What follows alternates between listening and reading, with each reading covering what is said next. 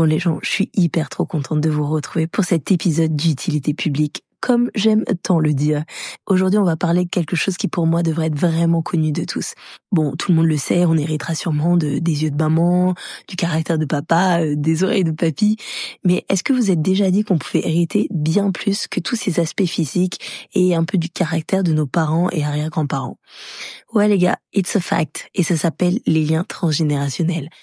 Vous avez jamais remarqué des schémas répétitifs chez vous ou vos proches, les mêmes situations où vous galérez encore et toujours, relations, finances, santé, name it. Eh ben, ça se joue peut-être là. Les liens transgénérationnels, c'est tout ce qui relie les générations passées et présentes. C'est en fait euh, ces fils invisibles qui influencent nos pensées, nos émotions et nos comportements sans même que nous le sachions parfois. Dans cet épisode, on va décortiquer et comprendre tout ça avec Leila, cette femme passionnante, thérapeute de l'enfant intérieur comme elle se nomme, pour aller faire un petit voyage dans le temps et dans nos héritages familiaux. On parle de comment on a pu hériter des traumas de nos ancêtres et comment tout ça a été prouvé, comment s'en rendre compte et comment s'en défaire. Et puis on parle aussi des relations mère-fille qui peuvent être difficiles et pourquoi, en passant par une conversation incroyable sur le trauma des descendants d'esclaves, sur le peuple noir et aussi nos relations amoureuses. Une conversation riche, on a dit. Petit trigger warning, dans cet épisode, on aborde le thème du viol. Hello tout le monde, c'est Emma et vous écoutez VOP, un podcast curieux, des conversations entre potes, des sujets qui me fascinent et des personnes qui m'inspirent. J'aime trop écouter les gens et j'avais envie de les mettre en avant. Alors, viens, on parle. oh là là Leïla, je suis trop contente de te voir, qu'on ait, qu'on ait notre petit rendez-vous pour enregistrer cet épisode. Comment tu vas? Mmh, Bah déjà, je vais super bien, Emma. Et moi aussi, je suis trop contente de pouvoir enfin échanger avec toi. Et je sens qu'on va passer un bon moment. J'ai trop hâte. Et euh, bah salut à toutes et à tous qui, vous, qui nous écoutez. bon, alors euh, on va commencer un peu par le début. Mmh Donc, euh, dis-moi qui tu es, Leïla, ce que tu fais. Raconte-nous, raconte-nous tout euh, en, euh, en, quelques mots. Yes, en quelques mots. Alors moi, c'est Leïla. Euh, ben, maintenant, je m'appelle, enfin, je, je, me détermine comme étant thérapeute de l'enfant intérieur, parce qu'en fait, j'ai remarqué que, en fait, c'est aussi un, un processus de, de, de, guérison, si on peut dire ça, que j'ai fait moi-même. Et euh, en fait, je, je dans, dans ma pratique, je pars, on part toujours de l'enfance, en fait, pour investiguer sur les, les problématiques qu'il y a eu dans l'enfance, les, les euh, comment dire les, les, traumatismes, etc.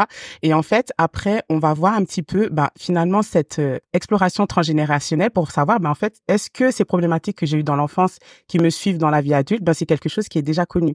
Est-ce qu'il y a des schémas répétitifs, d'où ça vient? Et donc, du coup, euh, voilà, bah, on, on fait les choses par étapes. Donc, l'enfance, la vie adulte, euh, tout ce qui est transgénérationnel. Et ensuite, ça, ça crée, on va dire, une libération émotionnelle. Donc, on, quand on va pouvoir bah, laisser venir ces émotions, les accepter parce que souvent on a, on a du mal à accepter certaines émotions. On fait comme un blocus, bloqué. Tu restes là, tu mmh. passes pas. et donc c'est ce que je permets aux personnes de, de faire euh, dans mes accompagnements. Je sais pas, j'espère que c'est très clair. Bien, mais ouais, ouais, mais de toute façon on va, on va, on va en parler en profondeur. Mais déjà, qu'est-ce qui a fait que tu, euh, tu t'en es venu à ça? Mmh à, à, tout ce qui est euh, spécialisé dans les liens transgénérationnels? Alors en fait, c'est comme j'ai dit au départ, c'est une recherche personnelle. C'est vraiment une expérience personnelle parce que, comme je le dis souvent, je viens pas parler sur les réseaux de choses que je n'ai pas expérimentées. Donc, euh, du coup, ça veut dire que j'étais dans une recherche de comprendre qui j'étais. Déjà, premièrement, c'était par rapport à mon hypersensibilité. Et donc, du coup, je faisais beaucoup de recherches, beaucoup de lectures. Et euh, au final, un jour, je suis tombée par hasard, mais bon, c'est que là, le hasard n'existe pas, sur un article de blog, en fait, qui parlait de mémoire d'abus. Et donc, du coup, ça m'a interpellée. Donc, j'ai lu l'article. Et en fait, ça disait que ben, une mémoire d'abus, ça peut venir d'un traumatisme vécu par une ancêtre en particulier. Donc ça mmh. parlait vraiment des traumatismes du côté de la lignée maternelle et donc que euh, une ancêtre qui a vécu par exemple euh, un abus, un viol, etc. Mais en fait, si ce, cette, ce traumatisme-là n'a pas été digéré euh, par la personne en question, bah, finalement, les générations d'après peuvent avoir des conséquences, que ce soit physiques, que ce soit euh, par rapport aux situations qu'elles peuvent rencontrer. Et du coup, mais j'ai dit, mais moi, ça me parle en fait, parce que quelques semaines avant, encore une fois, il n'y a pas d'hasard, quelques semaines avant, ma mère me dit que euh, son arrière-arrière-grand-mère est née euh, d'un viol. Et donc, du coup, ben finalement je dis mais et en fait l'article disait aussi que je, que je remonte un peu l'article parlait de du fait de comment ça peut s'exprimer en fait finalement chez les descendants lorsque la problématique n'a pas été traitée. Donc ça peut être au niveau de ben, de l'enfantement quand on veut quand on veut concevoir quand on veut quand on veut donner la vie. Et finalement moi à mon niveau c'était quand j'ai voulu donner la vie. C'est comme si mon utérus en fait il a gardé mmh. euh, il a cristallisé un petit peu ce traumatisme qu'a vécu mon ancêtre. Et ben au niveau de l'utérus ben mon utérus ne voulait pas donner la vie et j'ai eu une césarienne. Et donc quand j'ai lu cet article j'ai dit waouh! Parce que finalement donc je reviens donc quelques semaines avant ma mère me parle de ça. Je dis mais en fait il y a tout est lié en fait. Tout est lié. Mmh. et donc cet article parlait de transgénérationnel. C'était la première fois que je m'entendais parler et donc de psychogénéalogie. Et donc, comme je te le disais lorsqu'on s'est, on s'est appelé la première fois, moi, quand, moi, j'ai une soif de, de savoir, j'ai une soif de connaître. Et ce que je mmh. ne connais pas, je, sais pas, j'ai, j'ai, j'ai soif de ça, j'ai, j'ai soif de savoir. Et en fait, ça disait qu'en fait, on peut faire une formation, donc de praticienne en psychogénéalogie, si, voilà, si déjà, pour soi, hein, parce que déjà dans la formation ils disent de ben, de faire ce travail-là pour soi-même avant d'accompagner. Mmh. Et donc j'ai dit ben c'est bien, je peux faire d'une pierre deux coups finalement. Je peux travailler sur moi mes problématiques, euh, prendre conscience de ce, ce dont je n'ai pas encore pris conscience. Et finalement, après, si ça me plaît, pourquoi pas accompagner? Donc voilà, en gros. et donc, tu as fait ça et ça a duré combien de temps? Alors la formation c'était donc c'est en e-learning donc après on gère comme on veut euh, le mmh. e-learning c'est ça qui est qui est bien pratique et c'était 200 heures donc 200 heures ils estimaient que c'était à peu près je crois six mois mais moi euh, comme j'étais à fond. J'étais à fond. Moi, je l'ai fait en la moitié de temps. 100 heures, j'ai avalé toutes les vidéos. Enfin, franchement, 100 heures. Donc, j'ai mis trois, trois mois à peu près. Ouais. Waouh. Et donc, euh, bah, certifié, bon, depuis ah. euh, le mois d'avril. Euh, c'est ça, c'est ça qui a accroché. certification. Oui, voilà, c'est ça. Énorme, énorme, trop bien. Et, et en fait, tu vois, il y, en a qui pourraient qui pourraient peut-être être sceptiques par rapport à tout ça. Mmh Est-ce que c'est des choses qui, comment elles ont été prouvées, comment elles ont été connues, comment ça, en fait, je pense que pour tout le monde, ça paraît évident qu'on hérite de, de, de, choses de nos parents, tu vois, mmh du caractère, de ceci, cela. Mais c'est pas forcément une évidence pour tous que bah il y a des trucs qui sont bien plus profonds et qui sont limite, je sais pas, dans l'ADN ou quelque chose, dans la génétique en tout cas. Ouais. Vas-y, je sens que tu as des trucs à dire. non, mais très bonne question, Emma. Et c'est vrai que même moi, je pense que si j'étais pas tombée sur cet article, si j'avais pas fait cette formation, et si j'avais eu quelqu'un qui serait venu me dire, mais finalement, euh, il y a des choses qui se transmettent de génération, je, je leur ai dit, mais en fait, de quoi elle parle, en fait euh, mm. ben, Figure-toi que oui, c'est prouvé scientifiquement, si on peut dire, au niveau de l'ADN, en fait, il y a des transmissions qui se font, donc c'est au niveau épigénétique. Donc c'est j'aime bien le, le décrire de la, de la manière suivante, c'est-à-dire c'est comme un épi de blé. Et donc l'épi de blé, euh, donc c'est ouvert. Et en fait, lorsque euh, il y a une transmission qui peut se faire et pour et pour qu'il y ait, enfin pour que ça puisse avoir des, des répercussions sur les générations suivantes, bah, les épis sont ouverts. Donc, c'est-à-dire que bah, le mmh. traumatisme, s'il n'a pas été bah, travaillé, s'il n'y a pas eu de, de spécialement d'accompagnement que la personne ne l'a pas digéré, bah, finalement, ça peut s'infiltrer et ça peut faire des modifications sur la sur euh, sur l'ADN. Donc, des, des modifications épigénétiques. Et en fait, si l'épi est fermé, ben voilà, ça, il n'y a pas, il y a pas de transmission. Voilà. Et ce que je voulais dire aussi, c'est que cette cette transmission, cette modification épigénétique se fait en fonction de l'environnement dans lequel on se trouve. Donc mmh. c'est-à-dire que ben voilà, tout, tout dépend en fait de, de, de, des situations que l'on rencontre, des voilà, des, des, des, personnes avec lesquelles euh, on vit, et en fait tous ces changements là, en fait, ben des traumatismes bien sûr, euh, que ce soit ben comme comme moi j'ai pu avoir dans ma dans ma lignée, euh, que, que, ce soit au niveau de, des abus, etc.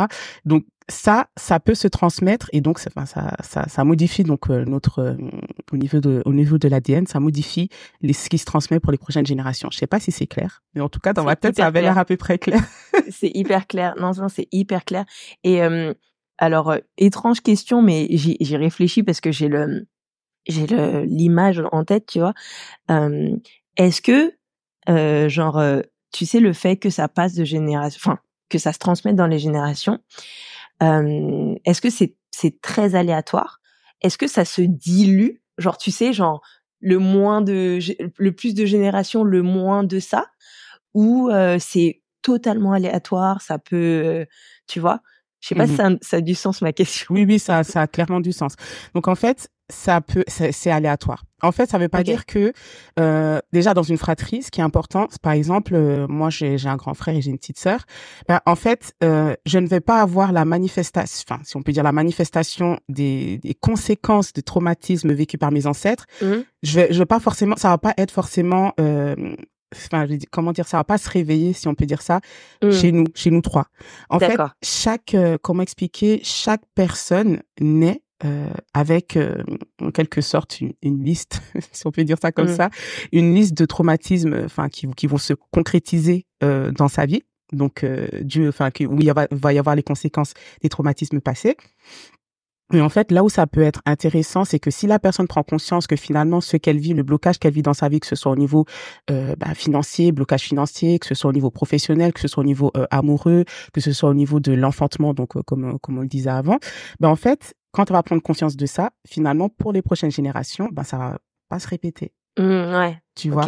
Donc finalement, ben après, le traumatisme que la personne a, a pris conscience ne va pas se répéter, mais on peut pas régler tous les traumatismes dans une vie. Donc, donc les, les, prochaines générations, ben, elles auront probablement d'autres choses à régler que moi, par exemple, moi, j'ai réglé certaines problématiques que ma mmh. fille n'aura pas besoin de régler, mais mmh. peut-être que dans la vie de ma fille, il y a d'autres d'autres choses qui, enfin, je sais pas si c'est clair ce que je dis. Oui, carrément. vraiment, c'est carrément aléatoire. Donc chaque personne naît en quelque sorte avec son sa fiche de poste, si on peut dire ça, voilà. sa fiche de poste. ouais, je crois c'est venu comme ça.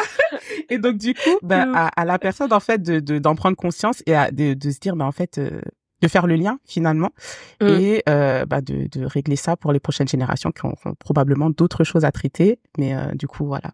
Je sais pas si ça trop bien, à ta trop question. Bien. Alors attends. Mais oui, mais maintenant il y a 10 000 questions. Alors vas-y. Donc, alors, je vais commencer par, euh, tu sais, j'avais demandé, euh, j'avais, euh, j'avais fait un petit, un petit sondage sur Insta et j'avais demandé, je voulais poser les questions des gens. Donc, je mmh vais commencer par ça parce que je pense mmh que ça va amener sur plusieurs discussions. Sur plusieurs discussions. Mmh la, la première, c'était comment on identifie les liens transgénérationnels. Alors, du coup, c'est très simple. Déjà, on le repère facilement quand il y a des schémas répétitifs. C'est-à-dire que euh, j'ai eu une, une enquêtrice, donc moi, les enquêtrices, c'est les personnes que j'accompagne, les femmes qui acceptent d'enquêter dans leur vie pour pouvoir ben, finalement aller chercher l'origine de leurs problématiques. Donc j'ai J'adore que tu les appelles les enquêtrices. bah oui, bah en fait c'est c'est en fait ça part de soi, ça part de c'est c'est passage à l'action en fait. Donc euh, en fait ce, ce ce ce nom que j'ai choisi, enfin il n'est pas venu par hasard non plus, c'est que de mettre la personne euh, en face de ses responsabilités mmh. en quelque part, tu vois. Donc si tu veux pas, si tu veux être une enquêtrice, on enquête ensemble et on fait en sorte que finalement ça se répète plus après la problématique pour laquelle tu viens. Mais si tu veux pas être une enquêtrice, c'est aussi ok, tu vois. Donc euh, mmh. ce sera pour les mmh, prochains, on va dire. donc du coup, euh, donc du coup, du coup, euh, je me suis, je me suis éloignée dans mon dans mon propos. Ouais, je te disais comment identifier les liens. Voilà. Donc les schémas répétitifs. Et donc oui, je disais que j'ai une enquêtrice donc il y a pas si longtemps que ça qui m'a contactée parce que justement elle avait repéré des schémas répétitifs et elle aurait voulu comprendre et voilà euh, faire le travail de prise de conscience pour sa fille justement. Et donc c'était bah, déjà euh, des euh, abus. Donc, euh, ben, sa mère, sa sœur, sa grand-mère, ses tantes, etc. Donc, il y avait ça, c'était assez, enfin, voilà, dans, dans la famille. Il y avait une relation conflictuelle de mère en fille. Il y avait des problèmes euh, au niveau financier. Donc, c'était vraiment des trois problématiques qui revenaient très, très régulièrement que mmh. elle avait connu, que sa mère avait connu, que sa grand-mère avait connu. Donc, voilà. La première chose, c'est les schémas répétitifs. Ok, d'accord. Donc ouais, regarder un petit peu euh, et, et dans tous les domaines, j'imagine. Comme tu dis, Hmm. Euh. Tous les domaines. Je vais, je vais en donner un autre parce que je vais pas rester que sur les, les, les abus, etc. C'est, ça peut être vraiment tous les domaines. J'ai eu une, une, une autre enquêtrice qui euh, avait des difficultés à passer à l'action au niveau professionnel. En fait, c'est-à-dire que elle, hmm. il y avait des, des schémas qui se répétaient dans sa propre vie. C'est-à-dire que au niveau professionnel, elle se retrouvait toujours à dans la dans le même schéma, c'est-à-dire que au bout de, allez, elle disait c'était deux ans, je crois. Euh, elle tournait en rond. Euh, on ne, on a, on ne la rémunérait pas. En fait, on reconnaissait pas son travail euh, par mmh. rapport à, la valeur qu'elle apportait. Et finalement, elle avait toujours cette envie de, de, de changer complètement de, de de voie professionnelle. Et elle me dit, ça fait des années que j'ai tout ce qu'il faut à la maison, les livres, etc. Pour, elle voulait aller faire être sophrologue. Et donc elle me dit, j'ai tout à la maison, mais je trouve mille et une excuses pour ne pas ouvrir ces livres et je ne comprends pas. Et finalement, il y a quelqu'un qui me vient en tête tout de suite quand tu viens comme dis ça et c'est c'est pareil, même schéma. Okay. Bah alors attends, attends parce que finalement, donc des schémas qui se répètent dans sa vie, dans sa propre vie, et elle est bloquée. En fait, elle n'arrive pas, elle n'arrive pas à passer à l'action, et pourtant elle peut, tu vois. Qu'est-ce qui la bloque en fait? Tu vois ce que j'ai envie de te dire? Elle, elle est venue me dire, mais en fait, je comprends pas, j'arrive pas. Et en fait, euh, donc on a commencé. Donc, euh, ce qu'il faut savoir, c'est que moi, euh, dans mon dans ma pratique, je pars toujours d'un outil concret, c'est l'arbre généalogique. Parce mmh. qu'en fait, je vais pas te dire, oh, ça vient de ton père, oh, ça vient de ta mère, si, en fait, on n'a pas investigué dans ton histoire familiale et si on ne sait pas, enfin, si je ne sais pas justement pour t'aiguiller euh, au, mieux, ben, qui sont tes parents, qu'est-ce qu'ils ont mmh. vécu, etc. Grands-parents, etc. On, peut monter jusqu'à loin, euh, quatre jusqu'à sept générations, ça dépend au-dessus. Et donc on commence, on commence l'investigation et donc du côté de sa mère, donc du côté de sa mère, donc sa mère a eu son frère très jeune, euh, donc elle a dû prendre un job alimentaire, mais au final euh, elle a fait preuve de, de beaucoup de, de, détermination parce que elle se disait devant le miroir tous les jours je deviendrai infirmière et elle est devenue infirmière. Donc au niveau professionnel c'est pas là. Ok, mmh. mais elle me dit, mais c'est bizarre parce que moi, je pensais que c'était du côté de ma mère. Je dis, attends, on va aller voir du côté de ton père. Et donc, elle me, elle m'explique, alors du coup, oui, donc mes parents ont eu mon frère très jeune, donc le père aussi a pris un job alimentaire. Mais finalement, il est resté toute sa vie dans ce job alimentaire. Ah ouais. Frustré en fait, frustré au niveau professionnel. Mmh, mmh. Et finalement, euh, lorsqu'il a eu ses enfants, il a essayé de tout faire pour leur permettre de ne pas être frustré professionnellement. Mmh. C'est-à-dire que c'est lui qui gérait les devoirs, c'est lui qui disait non, faut pas que vous fassiez ça, ça, ça et tout. Mais finalement, elle et son frère, pareil, en fait, au niveau professionnel, ils patauchent complètement. Tu vois, tu capes le truc. et au final, on remonte. Donc, on reste du côté de la lignée paternelle. On remonte du côté de la lignée, donc euh, du côté paternel. Et donc, on parle de sa grand-mère paternelle. Et donc là, la grand-mère paternelle, institutrice, euh, institutrice. Ah, c'est peut-être même. Attention, eh. Est-ce que t'as le truc? Parce que t'es ouf. c'est incroyable. Non, mais institutrice, mais triste. Ah mais triste parce qu'elle n'était pas épanouie dans son au niveau professionnel. Et en fait elle était très stricte avec son fils donc le père de la personne de la consultante de mmh. l'enquêtrice qui est venue me voir. Et finalement elle kiffait pas son job. Et donc elle ah était très stricte avec le père de la consultante pour lui dire mais finalement fais pas un job où tu es pas heureux finalement dedans tu vois. et finalement le père il a fait quoi? Bah il était pas heureux dans son dans son travail au niveau professionnel donc frustré.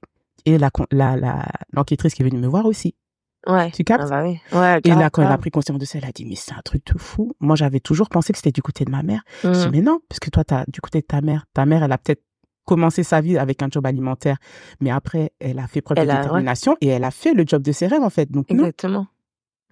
C'est dingue. C'est dingue. incroyable. Dans tous les domaines, effectivement. C'est trop ouf. Mais, euh, tu vois, euh, je, je, digresse un petit peu, mais euh, bon là c'est du côté du papa, mais euh, j'ai l'impression, euh, tu vois, je me demande aussi pourquoi. Enfin, je, je, fais un lien en fait entre ce que tu me dis et la condition des femmes en général, tu vois. J'imagine que toi tu dois le voir tout le temps parce que mmh. je sais pas pourquoi, mais j'imagine, hein, à toi de me confirmer, est-ce que la plupart de tes de tes clients sont des clientes, sont des enquêtrices Est-ce que tu as des enquêteurs? Alors, j'ai que des enquêtrices normalement, mais j'ai été très surprise d'avoir un enquêteur pour un programme que j'ai fait en ligne dernièrement. C'était le premier, mais je n'ai que des enquêtrices qui viennent me voir, effectivement. Mm. C'est ouf, c'est ouf. Mais en même temps, j'ai l'impression, enfin, tu vois, quand tu quand tu quand tu parles bah, de tout ça, de tout ce qui vient de notre passé, de notre histoire, on sait que bon, là, voilà, c'est cool, on est dans une dans une une génération, même s'il y a beau, encore beaucoup d'avancements à faire, on est dans un pays où quand même on a des droits et et, euh, et même si tout n'est pas euh, totalement équitable pour euh, les hommes et les, et les femmes, on a quand même, tu vois, on est on est bien lotis, tu vois. Mais quand on mmh pense à nos mères, nos arrière-grand-mères et tout, on sait on sait la condition des femmes qu'il y avait avant et on, enfin, je me dis en fait ça, ça a du sens de de de de d'où nous vient ce manque de confiance en tant que femme, ce ce truc d'être petit, ce truc de pas oser, de de pas faire de de bruit trop, tu vois, de bah en fait mmh. si on porte tous les euh, tous les traumas, toutes les les guerres intérieures de nos de nos mères, de nos grands-mères et tout, mais c'est normal en fait. C'est un, un, un, c'est un truc de ouf. C'est un truc de ouf. Ouais, bon, alors l'autre question, c'était on s'en débarrasse comment? Alors, on s'en débarrasse comment? Ben, c'est, facile et pas facile en même temps. En fait, c'est, enfin, prendre conscience. Mmh. Déjà, quand tu prends conscience qu'il y a des schémas répétitifs, que tu es bloqué dans certains domaines, que dans ta vie même, il y a des, je sais pas, au niveau amoureux, t'arrives pas à trouver chaussures à ton pied, etc. Ben, en fait, déjà de prendre conscience que là, il y a quelque chose de chelou où tu dois aller, euh, tu dois, tu dois te débarrasser de ça entre guillemets, mmh. euh, c'est déjà une première étape. Et ensuite, comment tu t'en débarrasses, c'est que finalement, tu te dis bah, ok, tu as fait le travail, donc c'est-à-dire euh, seul ou accompagné, donc tu as regardé de quel côté ça pouvait. En fait, tu as identifié, si on peut dire, euh, tu as, fait ta Colombo, tu as fait ton enquêtrice et tu as identifié de quel euh, ancêtre ça pouvait venir. Mais finalement, tu dis, ben finalement, mamie a-t-elle, t'as vécu ça, ok, je le comprends, etc. Et finalement, ça se répercute dans ma vie comme ça aujourd'hui. Donc, tu, en fait, c'est l'intention que tu vas mettre dans ce que tu vas dans ce que tu vas dire, par exemple, ou dans ce que tu vas, dans ce que tu vas faire. Donc, tu vas dire, grand-mère, mmh, mmh, euh, mmh. écoute, je vis ça. En fait, c'est, je pense que c'est une conséquence de ce que tu as vécu. Donc, finalement, je vis ce que, ce que, ce que moi, j'ai pas vécu, de ce que toi, tu as vécu. Et ça m'appartient pas, en fait, aujourd'hui. Donc, euh, je décide de, de continuer ma vie avec mes propres problématiques. Voilà. Ok. Et, alors, mais justement, je trouve c'est intéressant ce que tu dis parce que, je me dis certaines personnes peuvent avoir l'impression que en fait c'est un gros big deal que alors à toi de me dire tu tu saurais me dire parce que moi je pense que des fois on peut s'en faire une montagne en mode mais vas-y pas envie d'aller fouiller dans mon passé pas envie d'aller on, sait tous que que des fois il y a des histoires sombres tu vois. Mmh et, et et et et, et en fait on peut je pense facilement se dire bah non, c'est trop travail, on va trop remuer tout ça, tu vois. Alors, est-ce que c'est vrai? Est-ce que vraiment on va venir remuer beaucoup de choses? Et aussi, est-ce que c'est long? Parce que moi, je pense que des fois, c'est pas forcément long. C'est pas ça. Est-ce que ça a forcément besoin d'être un travail long et douloureux? Tu vois ce que je veux dire? Alors, on va être honnête. De toute façon, tout ce qui traite des traumas et des émotions, ça peut, ça peut être douloureux.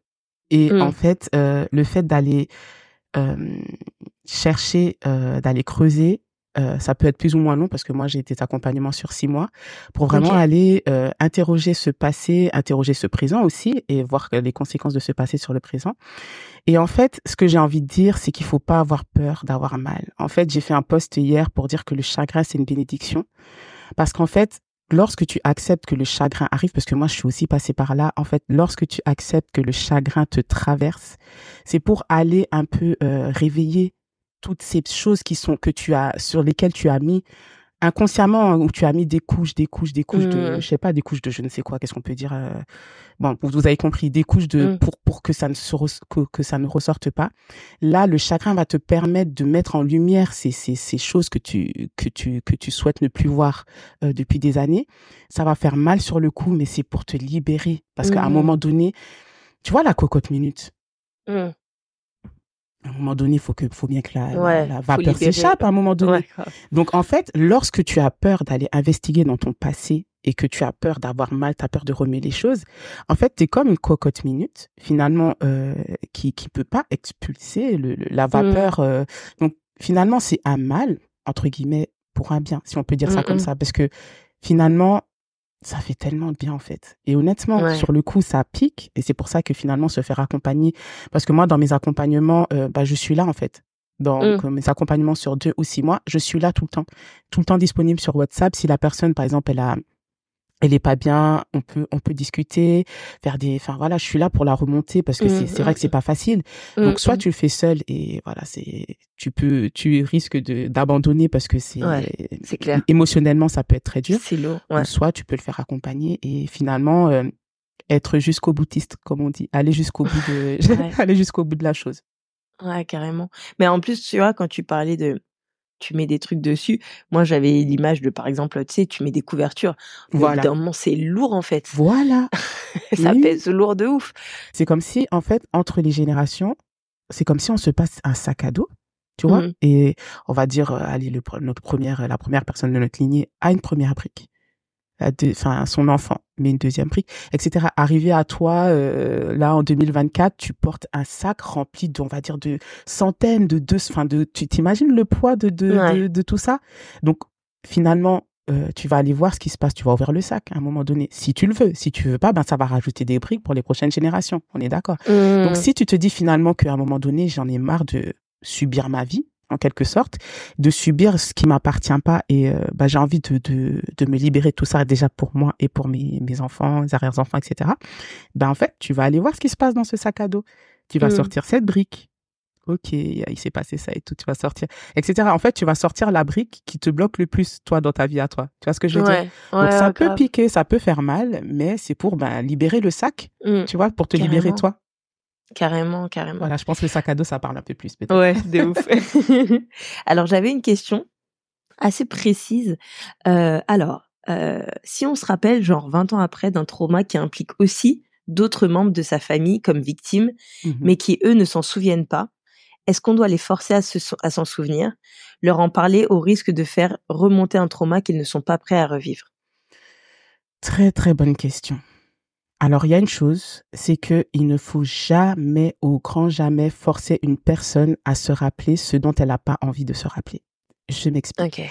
Donc, dans ce cas-là, c'est que la personne, elle dit que 20 ans après, elle, elle se souvient d'un traumatisme qui prend, euh, donc qui, qui touche plusieurs personnes, mais que euh, certaines personnes ne veulent pas s'en rappeler. Donc là, si elle veut pas s'en rappeler, c'est qu'elle n'est pas prête à s'en rappeler. Ça, il faut, il faut savoir une Ok. chose. C'est que finalement, le, le corps est bien fait.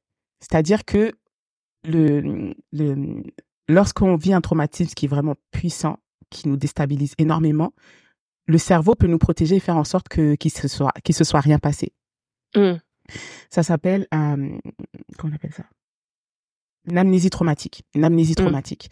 Et donc euh, la personne qui va s'en rappeler, ça veut dire qu'elle est prête en fait. Elle est prête à prendre conscience de ce qui s'est vraiment passé et à faire une libération, mais de son côté en fait. Donc si Mm. la personne qui qui veut pas s'en rappeler, ne, bah, faut pas la forcer. Il faut pas lui Ok.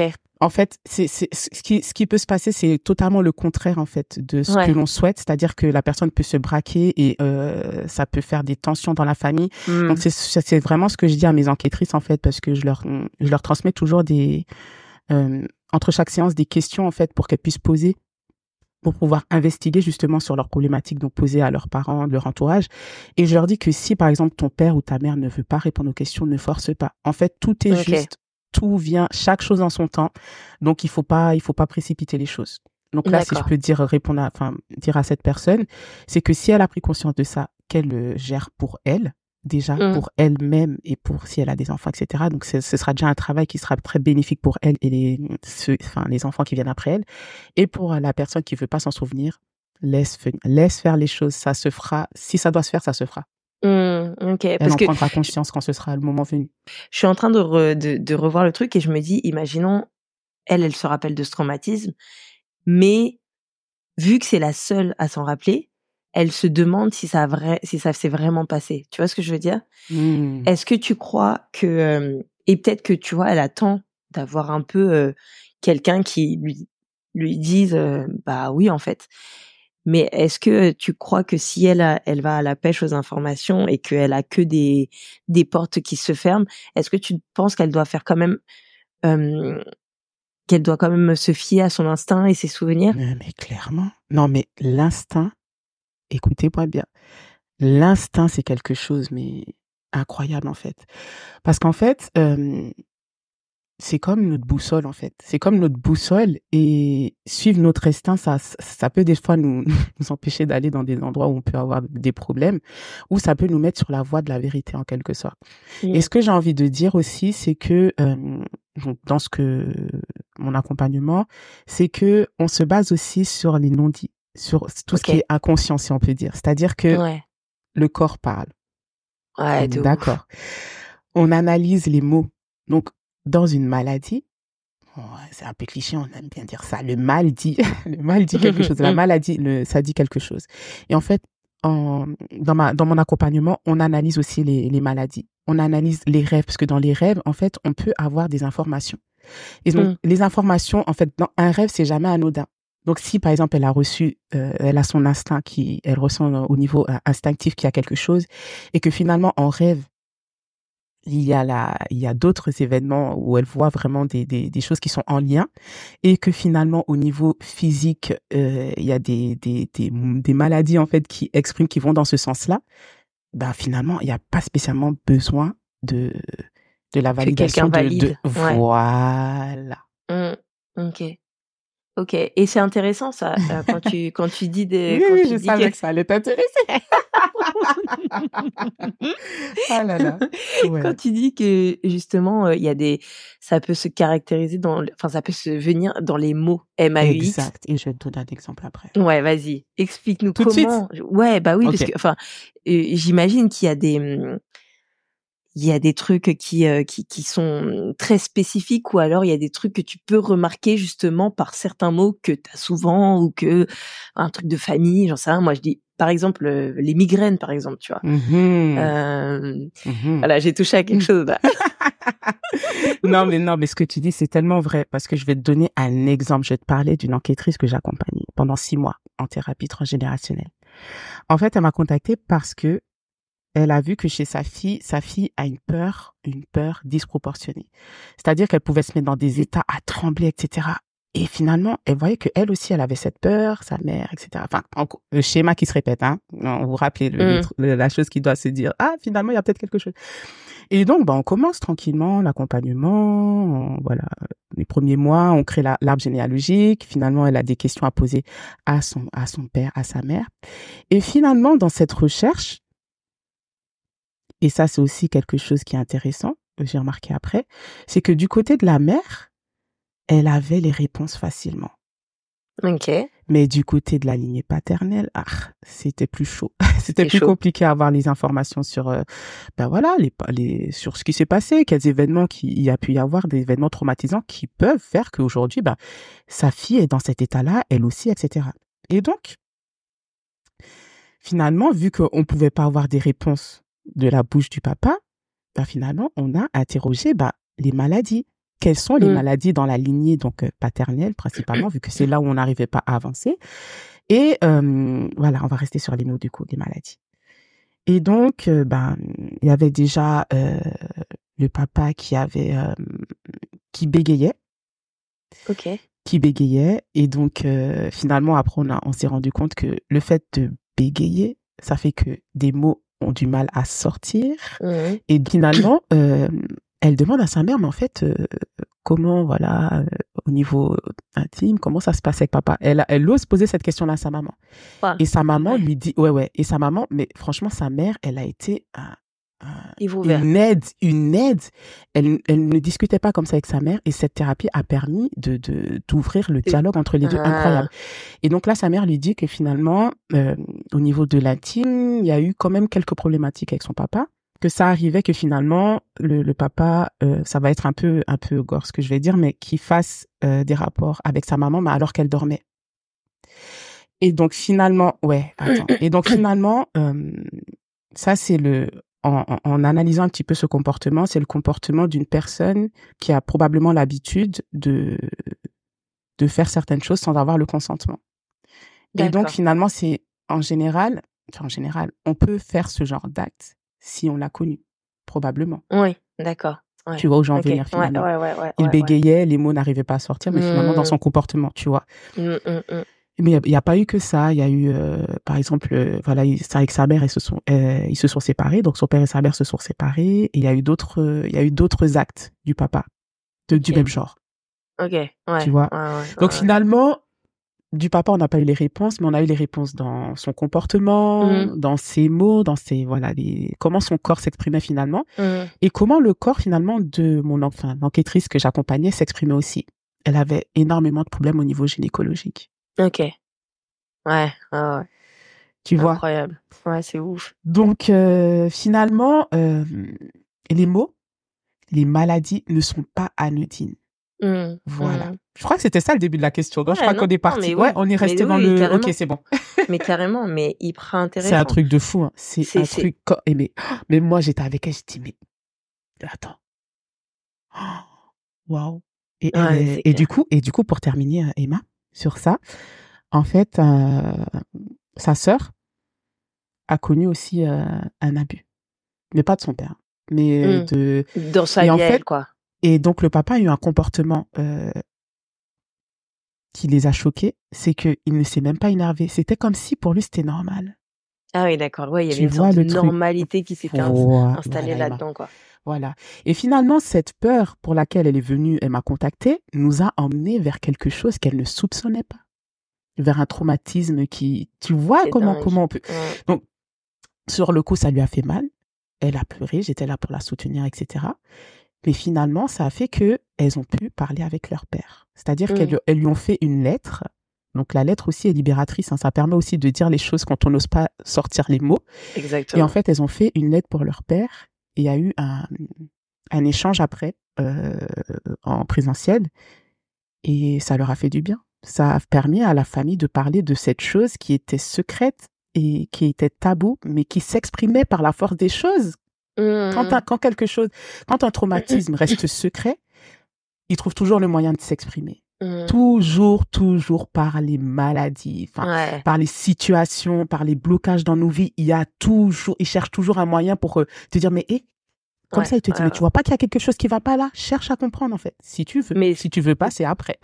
Ouais, non, mais de toute façon, c'est impressionnant comment, euh, comment, euh, comment, c'est ça, comment le corps parle aussi et comment, euh, bah, on le voit bien, hein, par euh, genre euh, maintenant quand on parle beaucoup plus du stress, de machin, de comment ça peut se se manifester dans le corps, comment ça peut, comment ça peut amener ceci ou cela comme maladie, machin et tout. Bah, c'est des, c'est des choses qu'on qu'on qu'on garde, qu'on garde et qui se, euh, qui, euh, qui comme pourrissent un petit peu, mais euh, ouais, c'est c'est c'est un, c'est un truc de ouf comment c'est Mhm. C'est toujours relié et de toute façon on dit bien, il me semble que notre par exemple euh, notre euh, nos intestins c'est notre deuxième cerveau, je crois Exactement. à quel point, à quel point en fait juste, euh, ouais. tout est tout est tout est relié.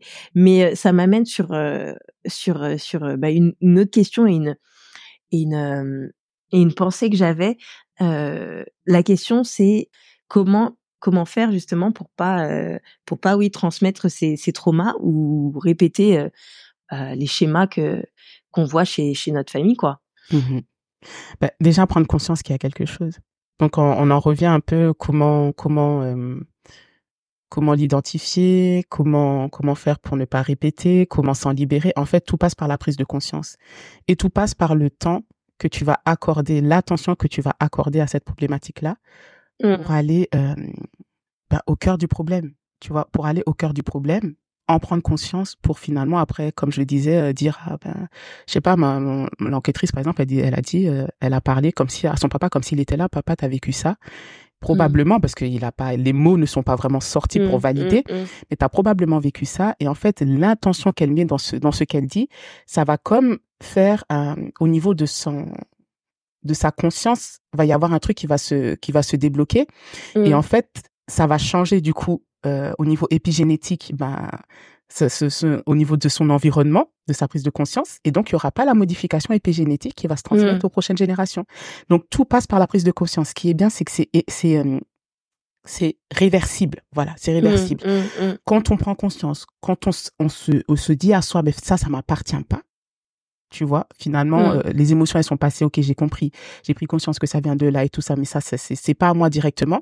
Ben, je, je, il y a, je sais pas, c'est c'est au niveau physique, euh, il y a, il y a quelque chose qui se passe et, que- et que, fait, qui fait que ça se transmet plus au niveau de, de l'ADN, au niveau épigénétique. Ouais, ouais. Ce que je En fait, je, je me rappelle ce que je voulais te, ce que je voulais te dire par rapport à ça, c'était le fait de parler, en fait. Euh, Parce que en fait, dans tout ça, dans, dans, dans, dans ce qu'on se dit depuis le début, euh, j'ai l'impression qu'il y a aussi beaucoup cette, euh, ce, ce, ce, ce truc de secret, ce truc de, voilà, c'est ça, ce truc de secret, de faut pas, de, de bah les choses qu'on nous a pas dit, bah ou soit pour nous protéger, ou soit parce que trop douloureux et tout. Mhm. Euh, et, et, et je et, et en fait, euh, je sais qu'on est la génération qui euh, justement bouleverse un peu tout parce que on, on commence justement à, à se poser des questions, à, à réfléchir, à poser des questions à nos aînés, tout ça, machin et tout. Et, euh, et donc forcément, tu vois, on remet les choses en question et tout. Et puis on a ce truc où on veut savoir. Et je sais que pour nos aînés, c'est des fois c'est difficile. Euh, des fois c'est difficile de parler et tout et eux ils ont pas forcément euh, euh, ça ils ont pas forcément ça ils ont pas eu ça euh, mais est-ce que tu est-ce que tu penses et est-ce que tu valides le fait que de parler que ce soit bah, maintenant nous par exemple en tant qu'adultes à nos parents nos grands-parents et surtout aussi à nos enfants est-ce que ça a aussi un impact pour tout ça quoi? Mais grave mais grave mais grave Emma franchement. Il y a une chose que j'aime dire, c'est que le trauma se transmet dans le silence.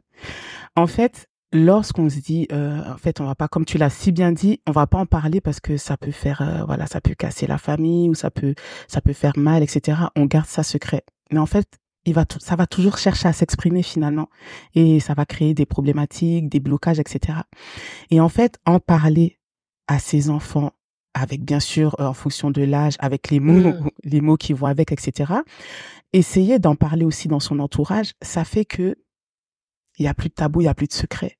Mmh. Donc il y a plus il y a plus à avoir de manifestation du secret. Enfin, je sais pas si tu captes ce que je veux dire. Mmh. Mais en fait, moi, par exemple, ma fille, elle, ben, avec, euh, elle m'entend, elle m'a entendu plusieurs fois parler justement de, de, de ce viol qu'il y a eu et qui a perpétré, ben, voilà, des problématiques au niveau, ben, déjà dans la relation mère-fille. Mmh. Donc il y a eu beaucoup de problématiques et dans autour de nous, dans au niveau de la procréation, etc. Et donc elle comprend. En fait, elle a entendu le message et dans sa tête, elle en a pris conscience. Donc la prise mmh. de conscience dont je parle depuis le départ. Donc finalement, mais clairement, parler résout en fait résout beaucoup de mmh. choses. Et donc parler déjà avec quelqu'un, une thérapeute, pour lever euh, libérer la parole, c'est déjà quelque chose de très, très, très important. Et après, pouvoir en parler à son entourage, c'est, ça fait des miracles, effectivement aussi. Donc, euh, apprenons à parler et à nos aînés et à nos plus petits, bien sûr, comme tu dis, avec euh, au moment opportun, à l'âge opportun et tout. Mais mm-hmm. je pense qu'il y a un truc ouais qu'on peut apprendre euh, de bah, des générations passées, c'est que c'est qu'en fait le, le, secret fait plus de mal qu'autre chose, quoi que ce soit pour nous et pour pour ce qui est à venir. Trop coup de finesse, ça fait déjà 40 minutes qu'on parle alors que j'ai tellement de trucs. mais non, mais moi je voulais je voulais je voulais parler d'un truc avec toi. Mmh c'est et je, je hier je t'ai fait un petit poke avec le truc que j'avais que j'ai posté sur Insta. Mmh Leïla, le peuple noir et le peuple enfin le peuple noir, pas que le peuple noir en fait. Le le les peuples qui ont vécu des, euh, des, des, traumatismes, genre, tu vois, mmh. qui ont été connus dans l'histoire. Là, j'ai envie de te dire le peuple noir, parce que hier, c'est, ce que, c'est, ce dont je t'avais mmh. envoyé le truc. Raconte-nous un petit peu. On sait que le peuple noir a vécu, a une histoire vraiment sombre, mmh difficile, et emporte encore les symptômes maintenant. Justement, parce qu'il emporte encore maintenant les symptômes, et parce que c'est des choses qui ont été extrêmement violentes. Est-ce que tu peux nous parler de ça, parler des choses qui ressortent peut-être chez beaucoup de personnes noires ou euh, ancêtres de d'esclaves ou autres ou ceci Qu'est-ce que l'histoire de, de ce peuple a laissé aujourd'hui dans euh, dans nos guerres intérieures, dans qui on est? Hmm, Très très très intéressant. Donc sujet qui me touche particulièrement parce que c'est mon histoire aussi. Mmh en fait, il y a, y a quelque chose qui vient là tout de suite, dont j'ai envie de vous parler. Je sais pas pourquoi d'ailleurs, mais je vais rester sur ce sujet-là. Mmh. C'est la relation mère-enfant. Mmh. Quand on revient dans, j'ai eu cette prise de conscience il y a pas si longtemps que ça. Euh, à l'époque, donc, euh, on va parler vraiment de l'esclavage. En fait, à l'époque de l'esclavage, euh, les mamans étaient séparées de leurs enfants leurs enfants leur étaient retirés pour en faire du, personnel, si on peut dire, pour les mettre euh, dans les dans les champs. Et il y a quelque chose qui revient souvent que euh, la relation mère-enfant très conflictuelle. Mais finalement, il y a eu comme une euh, une coupure, il y a eu comme une un lien qui s'est brisé déjà à l'époque. Et finalement, cette blessure ouverte qui n'a pas été fermée chez nos ancêtres, mais finalement a continué de se transmettre. Et je veux dire quoi par là, c'est que nos mamans, enfin, je, je veux rester sur les mamans en fait, elles ont, en tout cas dans, dans, ma, dans la communauté antillaise, elles ont ce caractère que c'est au niveau sentimental, c'est difficile. Elles, elles montrent pas leurs sentiments. Elles, elles peuvent être euh, dures, elles peuvent être strictes, euh, elles peuvent.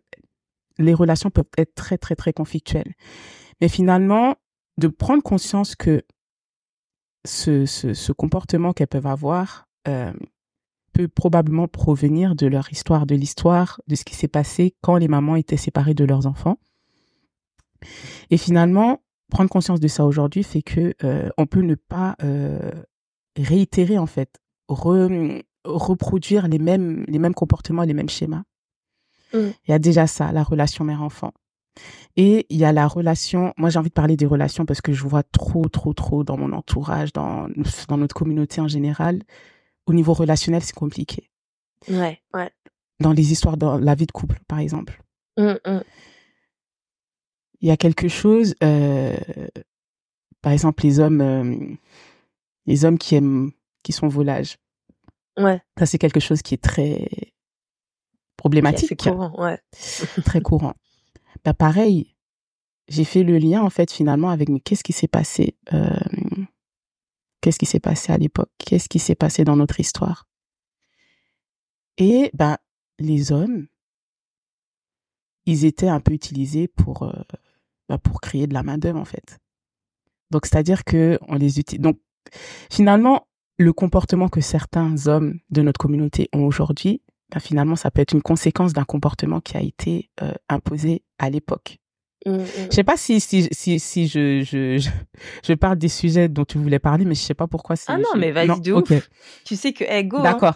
Ok, ok. Va, va là Donc où tu déjà, aller. la relation mère mère enfant, les les, les mamans séparées de leurs enfants, qui crée que qui fait qu'aujourd'hui il y a bah, les mamans ont du mal à ça.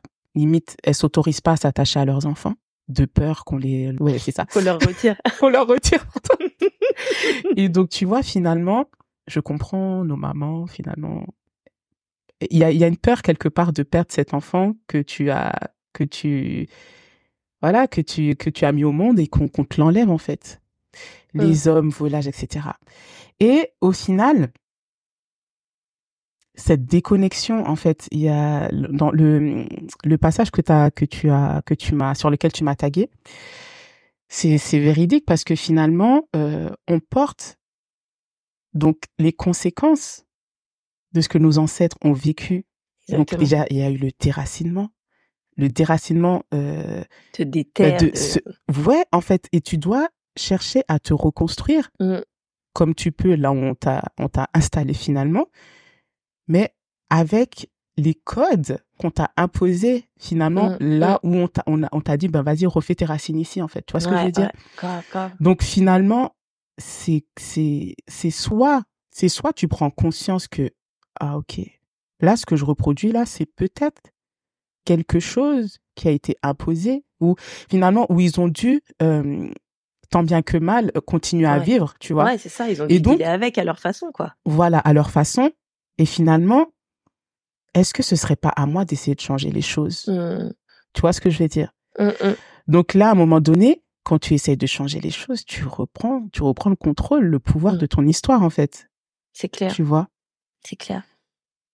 Mais tu sais, euh, j'avais une discussion euh, un jour avec euh, avec Marie et, et une amie à moi par rapport à par rapport au, au fait que dans la communauté noire, il y avait beaucoup justement de de euh, bah ce que tu dis, tu vois, de mères célibataires et surtout de Mhm. ou soit de pères volages ou soit de tu vois. C'est ça. Mhm. Et euh, Fab, il a dit un truc qui m'a qui m'a euh, vraiment euh, marqué ce jour-là. Il m'a dit mais mais vous savez les hommes euh, à cette époque, à ce moment-là de l'histoire là, on leur a enlevé toute leur identité. On est allé jusqu'à leur leur raser leur la- leur tête, à leur enlever qui ils étaient alors qu'on sait que le cheveu, tu vois, c'est c'est voilà, ça fait partie de toi, tu vois. Ils ont fait en sorte que ces hommes ne soient pas des humains en fait, ne qu'ils aient plus rien à ils les ont ils avaient plus de famille, ils ont fait tout en sorte que Même pour que ce soit plus ça. des hommes. Même pire que ça. Même les cheveux, hein, je, je, pense que voilà, je vais pas. Mais il y a Oui, pire, bah oui, y a on- pire que les cheveux. Voilà. Donc, ouais, voilà, C'est sûr qu'un homme qui vit ça, euh, franchement, il perd toute son sa masculinité, il perd tout Exactement. son pouvoir en fait de d'homme. Donc Exactement. voilà, je te laisse. euh, Voilà. Non, mais c'est trop ça. Et en fait, il fait, mais euh, on leur, on, donc on leur a tout pris et on leur a enlevé leur famille, on les a retirés de leur famille et tout. Comme tu dis, on leur a enlevé toute leur masculinité. Euh, on les a, euh, comme tu dis, un peu dénaturés. On les a enlevés de de de, de, de leur sol, de qui ils étaient. Et en fait, bah, c'est quelque chose aussi qui se transmet, quoi, parce que ils ont ils ont plus eu de repères, ils ont plus eu de ils ont plus de schéma familial, ils ont plus rien eu en fait. Donc on a tout fait pour que ce soit plus euh, des hommes. Bon après pour ceux qui connaissent Fab, vous savez qu'il a dit ça beaucoup plus clairement. Mais euh, comment tu veux que, que que que maintenant il puisse être établi dans quelque chose de solide avec des fondations solides si déjà à la base. Et Emma et j'ai envie de même de dire un truc finalement les rôles se sont inversés. Ouais. Parce que oui, les femmes vrai, sont vrai. très masculines maintenant. Mmh. C'est c'est genre euh, aux Antilles on appelle ça potomitan, ça veut dire c'est la femme qui prend qui qui qui qui prend tout à charge en fait, Mmh, mmh. qui prend tout à charge finalement parce que finalement cet homme bah on lui a enlevé tout tout son pouvoir. Et ouais, Mm. c'est c'est une prise de conscience de fou en fait. Ouais, vraiment. Tu tu le vois dans le fait de ben ça, ça- finalement ce traumatisme qui a eu euh, plusieurs générations avant nous. Ben, les conséquences, c'est ben comme on dit les mères célibataires, les hommes volages. En fait, des hommes, les hommes sont devenus comme en fait euh, voilà comme des enfants en fait qu'on doit Mm. qu'on dra- qu'on doit driver parce que finalement on leur a enlevé leur pouvoir de d'homme de de de, de... c'est lui le potomitan normalement. C'est ouais, pas pas ouais, le, de, pas- paternel, de- Voilà, de, patria, de patriarche et tout. Tout Mhm. ça, ils ont, tout ça, ça a été, ça leur a été donc il y a des conséquences finalement. Ouais, on les voit on les voit encore aujourd'hui en 2024 Mm. Et est-ce que justement, tu as, l'impression de recevoir plus ou moins des personnes noires dans, dans, dans, tes, dans tes séances ou pas Bah, c'est pratiquement j'ai beaucoup ouais c'est pratiquement que des personnes de ma communauté effectivement. Bah c'est bien, c'est que les, c'est que les choses changent, c'est bien et c'est, c'est, euh, c'est douloureux, mais c'est nécessaire. Moi, je trouve que c'est nécessaire en fait Mm. euh, pour euh, pour comprendre plein, plein, plein, plein de choses, tu vois. Et euh, voilà, on a beau dire ouais, il, y a des préjugés que que qu'on peut avoir, que ce soit sur la communauté noire ou j'ai envie de te dire un peu partout, hein, tu vois. Mm. Euh, dans dans plusieurs communautés, il y a souvent une racine qui est là. exact Euh, y a toujours toujours, une racine il y a toujours une racine qui explique cela, quoi. Exact Euh, euh, J'aimerais prendre, bon, je sais qu'on a presque une heure, mais je voulais Mm. qu'on reparle un petit peu de l'amour, Leïla. oui parlons d'amour Parlons un peu d'amour. le Raconte-nous 13 comment. février Oui, c'est vrai en plus, Fida, c'est vrai, on est le 13 février. ouais. Euh, Raconte-nous un petit peu comment. euh, Bah, je sais pas. En fait, il y a plein de choses que j'aimerais évoquer, évoquer normalement, donc je te laisse vraiment prendre un petit peu le lead là- là-dedans. Mais moi, tu vois, je me pose des questions sur euh, qu'est-ce qui des fois ferait que euh, euh, on a l'impression ou soit de répéter des schémas amoureux, ou soit euh, quelqu'un qui là qui écoute ça et qui se dit attends, c'est vrai que moi, euh, euh, j'ai l'impression que je galère avec les les, euh, le- les relations amoureuses. Tu vois, pour te dire, personnellement, avec euh, avec mes sœurs, on s'est rendu compte d'une chose, c'est que ma mère n'a jamais été mariée, ma, ma grand-mère n'a jamais été mariée, même si mariée c'est pas être, c'est pas un goal en soi, Mhm. tu vois, Mm. mais euh, pas mariée euh, avec des enfants, c'est souvent synonyme de euh, relation un petit peu à problème, tu vois. Il y a eu des, des, des, des, des relations à problème avec le grand-père, le père, bla, bla, bla, tu vois. Mais c'est vrai qu'on était en mode, genre quand ma, ma sœur s'est mariée, tu vois, ma sœur aînée, on était là, mais euh, en vrai, euh, c'est le premier mariage depuis... euh, tu vois. Mm. Ouais. et ça, bon, c'était un peu avant qu'on s'en ait rendu compte, mais on, on était en mode, mais et là, il y a un schéma là au niveau des relations qui est pas bon là, les, les Mm. meufs, tu vois. et, et voilà, et ma mère s'en est aussi s'en est aussi rendu compte. Et voilà, on a, je pense qu'on a aussi beaucoup parlé de ça et tout. Mais c'est vrai que ouais, c'était vraiment au bout d'un moment problématique. Et ouais, et je me dis voilà, qu'est-ce que tu pourrais nous nous parler par rapport à tout ça ou par rapport à ce que toi t'as pu vivre autour de tes enquêtrices et tout ça Mhm. qui pourrait aiguiller les célibataires ou les personnes qui sont mortes. J'en ai marre, j'ai jamais de chance avec les mecs ou avec les meufs. hein. Mhm. Euh, Dis-nous tout. Leïla. Mhm. C'est un sujet qui m'intéresse et dont euh, je parle pas mal aussi en ce moment vu que voilà il y a une date qui approche. Oui. Et en fait, ce que j'ai envie de dire, c'est que déjà notre première histoire d'amour. Déjà, je vais te poser la question, Emma, avant de, de continuer. Est-ce que tu sais quelle est ta première histoire d'amour? Euh, c'est censé être avec notre père, non? Alors moi, je dirais pas ça. Moi, je dirais que c'est avec la mère. La mère, Parce que finalement, c'est normalement, c'est la maman donc qui nous porte pendant Mhm. neuf mois et avec laquelle on, on lie un lien euh, bah, très fort au niveau émotionnel, au niveau euh, au niveau sentimental, etc. Et en fait, c'est la maman qui normalement le papa et la maman, mais la maman il y a quand même quelque chose de plus fort, notamment dû parce que c'est les neuf mois, c'est elle qui donne la vie. Et en fait, c'est elle qui nous aide à être à créer cette maturité émotionnelle en quelque sorte. Mm. Tu vois ce que je veux dire? Donc déjà, ça, c'est un premier point. Donc la première histoire d'amour, si elle se passe bien, bah, logiquement, c'est pas que ça devrait être euh, la voie est toute ouverte au niveau euh, sentimental, au niveau du couple, mais ça te donne un bon départ dans la vie. D'accord. Mais lorsque euh, la première histoire d'amour, euh, ça, ça peut arriver que ce soit un peu, ben, voilà, puis il peut y avoir des difficultés euh, avec la maman, etc., que le lien entre la maman et l'enfant ne se fait pas, ben, ça peut être une des raisons pour laquelle euh, il peut y avoir des difficultés après dans la vie amoureuse. Déjà, ça, c'est un premier. Ok. D'accord. Donc là, tu es en train de dire que le, le, la relation qu'on a avec notre mère peut potentiellement, euh, euh, euh, comment on dit, déteindre sur les relations qu'on va avoir avec les hommes. Exactement. Parce que regarde, Emma, ma première relation, ah, enfin, ma, ma première histoire d'amour, c'est avec ma maman. Finalement, Mm. ma maman me donne pas l'amour qu'il me faut pour être mature émotionnellement et Mm. pour dire que je peux être aimable, si on, si on peut dire ça comme ça, si Mm, on peut m'aimer. Donc finalement, cette blessure qui se crée, ce manque affectif, va faire que finalement, euh, au niveau énergétique, on va, enfin, les hommes que je vais attirer vont ressentir ce, ce, ce manque d'amour. Et finalement, il, il- c'est, c'est, je sais pas parce que comment ça se fait, mais finalement, on va plus attirer des personnes, des hommes qui vont ben, agrandir cette blessure finalement. Mm. Parce que déjà, dès ma naissance, j'ai pas eu d'amour. Donc ça va, ça va, ça va, ça va m'a- m'attirer des situations dans lesquelles je vais manquer d'amour. Donc dans mes, dans mes Mm, relations amoureuses. Mm. Est-ce que c'est clair ce que je dis? Ouais, ouais, ouais, carrément, carrément. Premier point. Ensuite, le papa, effectivement. Donc, il y a la relation avec le papa.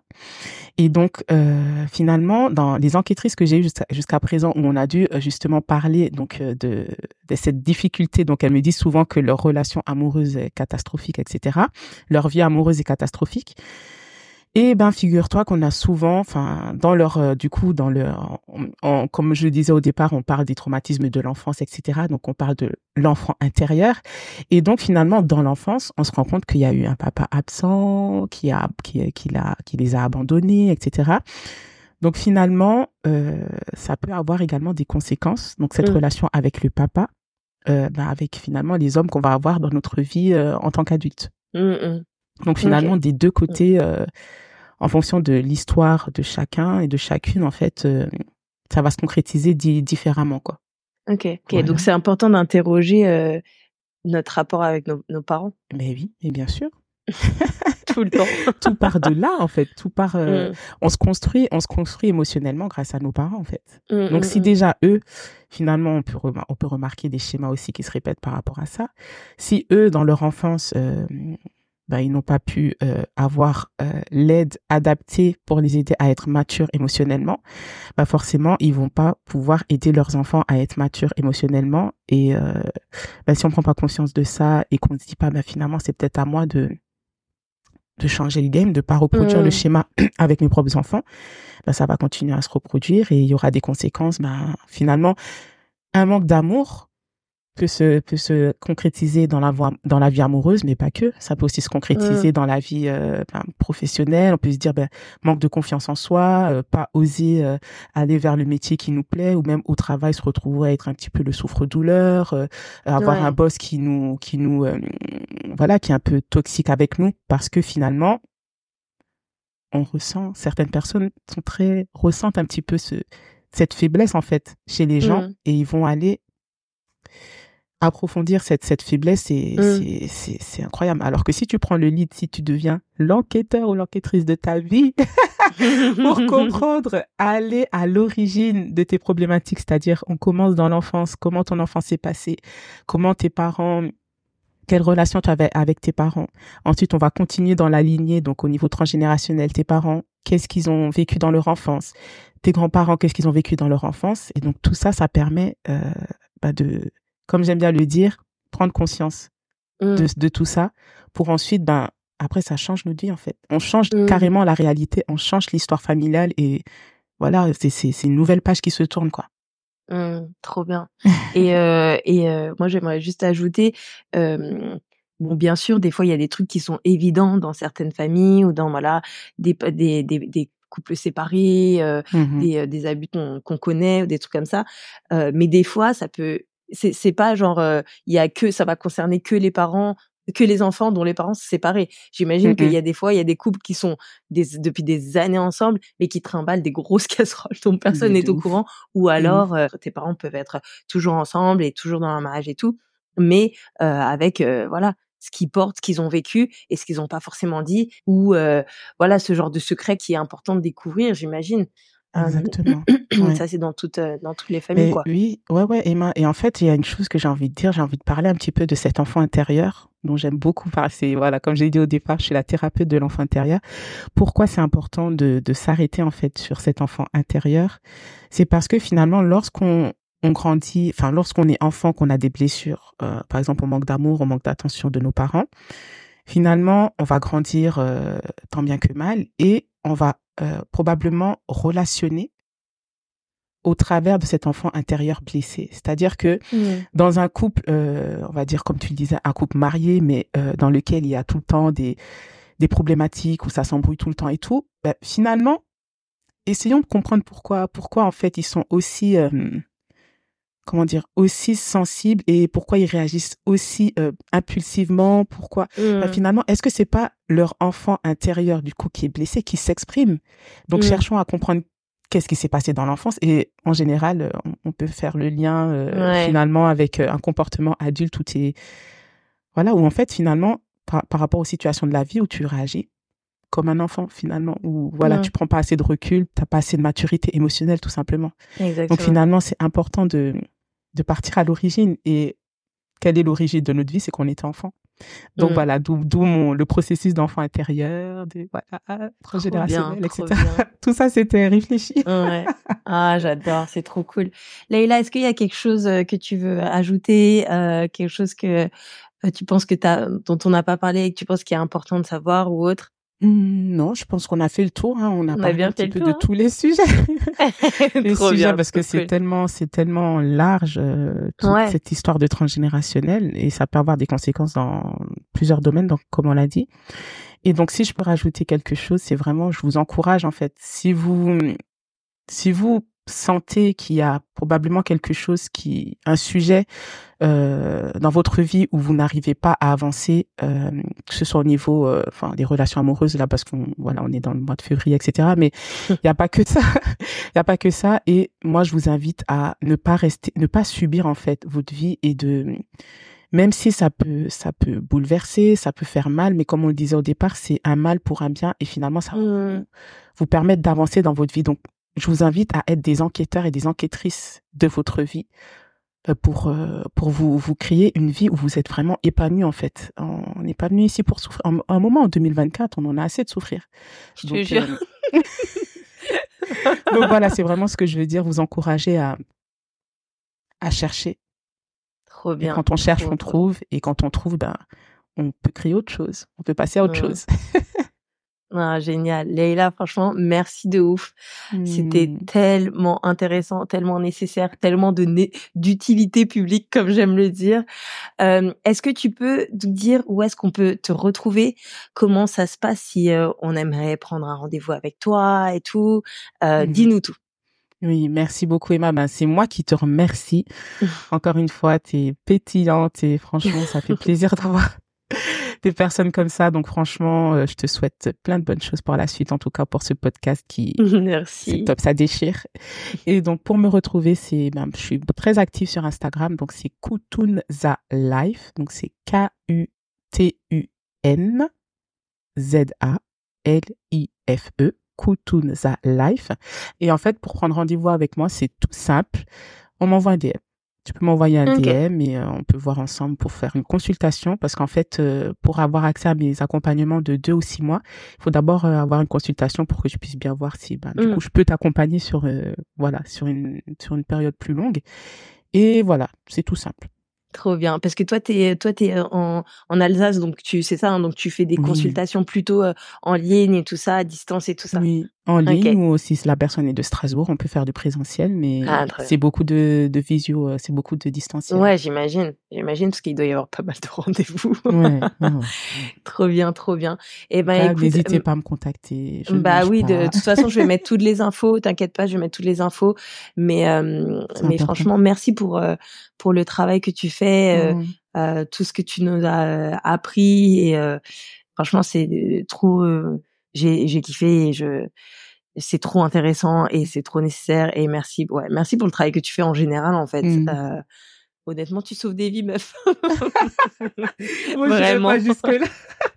j'irai pas jusque là, mais en tout cas, je, je, dirais que c'est peut-être, je, suis un, petit peu la, la lampe torche, tu vois, qui qui, mmh. qui aide à à, à, mettre la lumière là où il faut, à guider et dans l'enquête un petit peu dans cette recherche. Donc euh, voilà, c'est c'est ma mission. Trop bien, trop cool. Bon, écoute, nous on va on va continuer à parler un peu en off et euh, et on va arrêter l'épisode là. Encore merci Leïla et puis je te dis à très vite. Bye. Bye. Voilà, cet épisode est terminé. Merci beaucoup d'avoir écouté jusqu'au bout. J'espère que vraiment ça vous a parlé et qu'à votre tour vous allez aller euh, à l'enquête de votre vie et de toutes ces choses qui font, un peu notre histoire. Quoi. Si vous voulez prendre le contact avec Leila, j'ai mis toutes les infos dans la description. Et bien sûr, si ça vous a parlé et que vous avez kiffé l'épisode, n'hésitez pas à le partager. Vraiment pour moi, je le répète, c'est d'utilité publique et j'espère que ça parlera beaucoup d'entre vous. Euh, en tout cas, j'attends euh, vos commentaires, vos, euh, vos réactions. N'hésitez pas à me laisser des petits messages. Franchement, c'est ma live, je kiffe lire vos messages de ouf. Et voilà, je vous fais des gros bisous et je vous dis à